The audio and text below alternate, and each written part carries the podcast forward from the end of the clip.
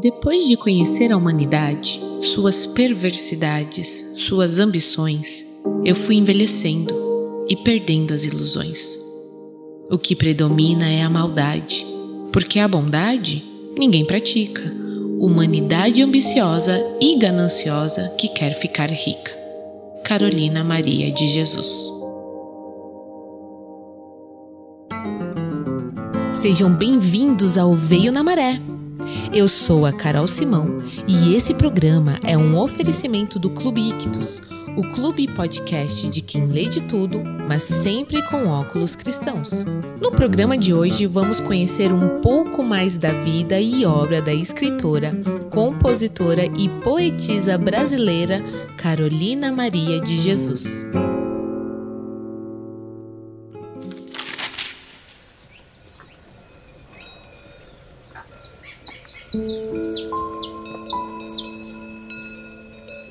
Nascida em 14 de março de 1914 em Sacramento, Minas Gerais, Carolina foi uma das primeiras escritoras negras do Brasil e é considerada até hoje uma das mais importantes vozes de sua geração dentro da literatura nacional. Filha de pais analfabetos, Carolina nasceu numa comunidade rural e foi graças à mãe que aprendeu a ler e a escrever quando sua patroa, esposa de um rico fazendeiro, decidiu pagar pelos estudos da menina. Infelizmente, Carolina precisou interromper o curso apenas no segundo ano, mas o gosto pela leitura já havia nascido em seu coração. Em 1937, após a morte de sua mãe, Carolina precisou migrar para São Paulo onde começou a trabalhar na casa do cardiologista Euriclides de Jesus Zerbini, médico precursor da cirurgia de coração no Brasil. Trabalhar na casa dele proporcionou a Carolina ler os livros de sua biblioteca fora do expediente de trabalho. Porém, em 1949, após dar à luz ao seu primeiro filho, Carolina infelizmente foi demitida. Precisando sustentar seu filho e a ela própria, tornou-se catadora de papel. Durante essa época, morou na extinta favela do Canindé, localizada na zona norte da capital paulistana.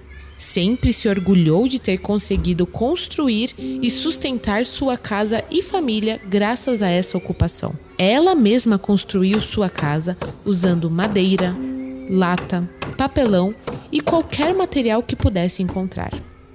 Ao todo, Carolina teve três filhos: o mais velho, João José, o do meio, José Carlos e Vera, a única menina.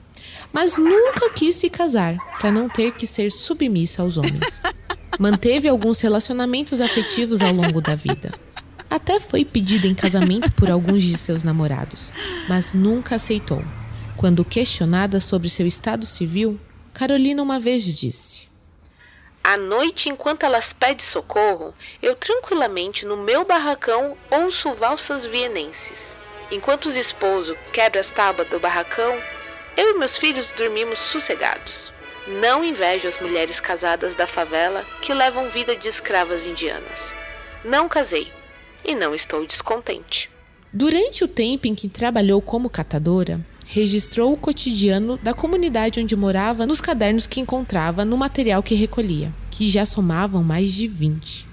Em um desses cadernos, um diário que havia começado em 1955 deu origem ao seu livro mais famoso, Quarto de Despejo Diário de uma Favelada, onde Carolina relatou suas vivências na favela e como sobreviveu à fome com seus filhos. Publicado em 1960, vendeu 10 mil cópias em apenas quatro dias e 100 mil cópias em um ano.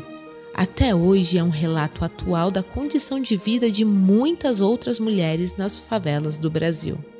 Desde a sua publicação, a obra já vendeu mais de um milhão de exemplares e já foi traduzida para mais de 14 idiomas, tornando-se um dos livros brasileiros mais conhecidos no exterior. Depois da publicação, Carolina teve de lidar com a raiva e inveja dos seus vizinhos, que a acusaram de ter colocado suas vidas no livro sem autorização. A autora relatou que muitos dos moradores da favela chegaram a jogar nela e em seus três filhos o conteúdo dos seus penicos. Carolina definiu a favela como tétrica, recanto dos vencidos e dos incultos que não sabem contar nem o dinheiro da esmola. Sua obra foi elogiada por grandes nomes como Clarice Lispector que ao ser intitulada por Carolina como uma escritora de verdade, respondeu: Escritora de verdade é Carolina que conta a realidade.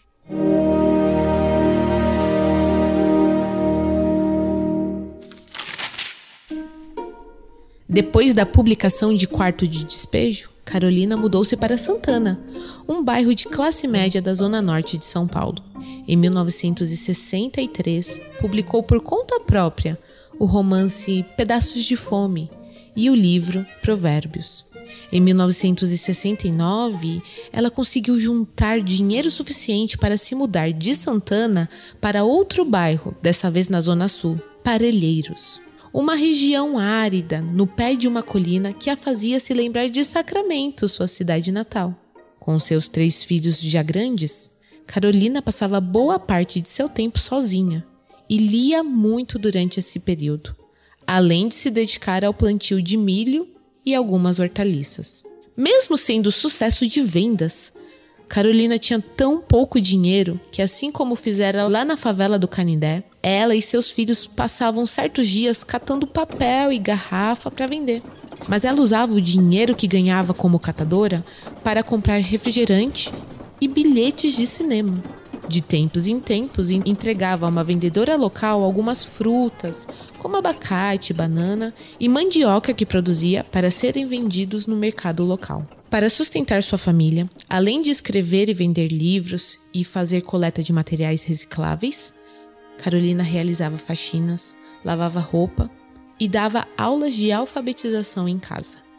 Segundo algumas reportagens da época, os pagamentos dos direitos autorais eram pequenos, mas constantes. Porém, não eram suficientes para que Carolina e sua família conseguissem viver melhor do que um pouco acima da linha da pobreza. Para o acadêmico Robert Levine, a família de Carolina vivia bem melhor do que na favela, mas no nível muito abaixo do esperado para uma autora cujos livros ainda estavam vendendo bem em diversos países.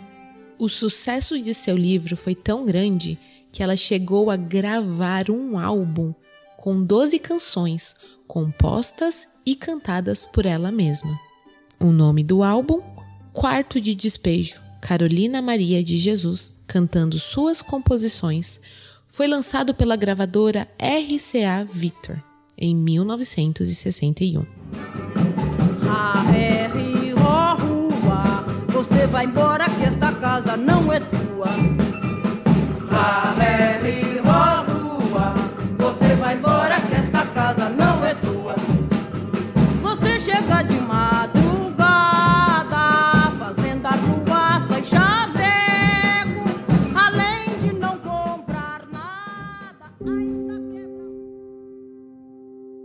Carolina Maria de Jesus morreu aos 62 anos em seu quarto em Parelheiros, no dia 13 de fevereiro de 1977.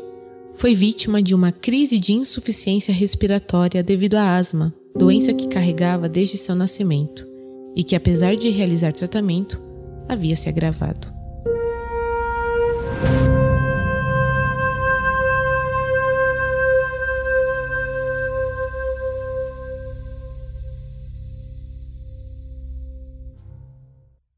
E aí, gostou?